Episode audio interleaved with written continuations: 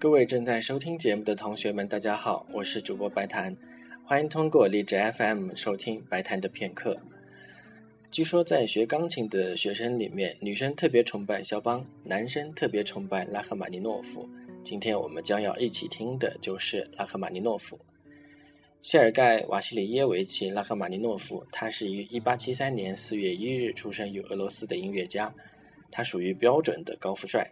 首先，他的家庭是罗曼诺夫王朝的贵族，高里金公主当年就曾经下榻过他家。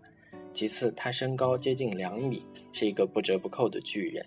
最后，有兴趣的同学可以去搜一搜他的照片，小时候很萌，长大了看上去非常酷。拉赫玛尼诺夫身具作曲家、钢琴家和指挥家三重身份，而他自己最引以为傲的是他的作曲家身份。当年从圣彼得堡音乐学院毕业时，他获得了作曲和钢琴两项金质奖章。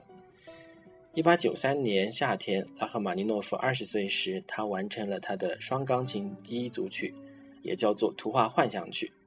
第一组曲总共有四支曲子，灵感分别来自莱蒙托夫、拜伦、丘特切夫和霍米亚科夫的诗歌。今天我们将要听到的是第一首《船歌》和第二首《夜晚》。爱情，船歌多数都和威尼斯有关，这首也不例外。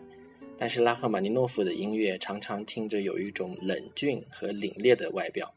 他笔下的船歌夜晚究竟如何，就留给大家自己去体会了。